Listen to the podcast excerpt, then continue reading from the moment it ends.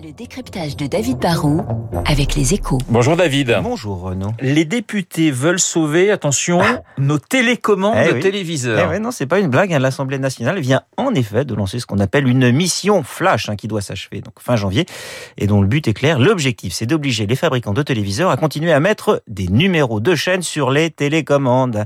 Car depuis quelque temps, les télécommandes ont évolué. hein. Souvent, il y a de moins en moins de place pour les numéros, mais il y a parfois un pavé tactile ou des flèches et on doit zapper en passant par l'écran du téléviseur.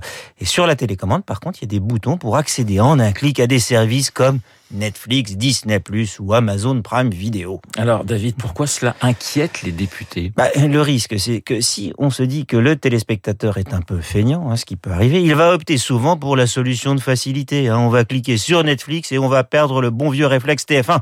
Le problème est un peu le même sur les box des opérateurs ou sur les téléviseurs connectés qui mettent plus en avant les, applis hein, des services comme Netflix que ceux de France Télévisions. Alors on peut dire que les fabricants de téléviseurs font ça pour répondre à la demande des utilisateurs, mais c'est vrai aussi qu'ils le font parce que souvent les acteurs comme Netflix ou Disney bah, sont mondiaux et très puissants et peuvent passer des accords globaux avec Sony, Samsung, tous les fabricants de téléviseurs. hein. Les acteurs français, eux, n'ont pas la puissance financière pour peser sur ces fabricants et donc bah, ils demandent aux députés de les aider. Il faut une loi pour bloquer les évolutions de la demande et du marché. C'est un peu l'exception culturelle appliquée à la télécommande. Est-ce que les députés ont raison? Bah, les députés estiment que, que la démarche des plateformes a des allures d'abus de position dominante. Ils pensent que ça risque de fragiliser nos chaînes et de nuire à la diversité.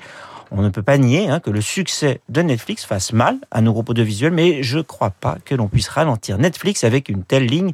Maginot, d'abord, dans la plupart des cas, le bouton Netflix existe, mais on n'a pas supprimé les numéros parce que les consommateurs les demandent encore. On rajoute un bouton, mais on en enlève rarement. Ensuite, je pense que dans très peu de temps, on aura peut-être même plus besoin de télécommande à touche. hein. On commandera par la voix parce que c'est beaucoup plus pratique de dire euh, mets-moi l'épisode 10 de telle série ou telle émission en direct sur telle chaîne. La télécommande était adaptée quand on avait six chaînes. Aujourd'hui, il y a trop de choix. Et puis, je trouve que si on met le doigt dans cet engrenage législatif, on devrait aller plus loin. Pourquoi ne pas obliger les téléspectateurs à regarder au moins 15 minutes TF1 ou France 2 avant de pouvoir zapper sur Netflix? Et puis, si on passe une telle loi, on pourrait aussi s'inspirer de la Corée du Nord, où les postes de radio ne permettent de capter qu'une seule station, la célèbre voix de Pyongyang. Et en France, bien sûr, tous les postes devraient d'office ne diffuser qu'une seule radio, Radio Classique. Bah alors là, ça serait effectivement le rêve absolu. Merci David, le décryptage de David Barrou sur l'antenne de Radio Classique. Avec une telle conclusion, vous êtes invité à revenir évidemment demain matin tout de suite.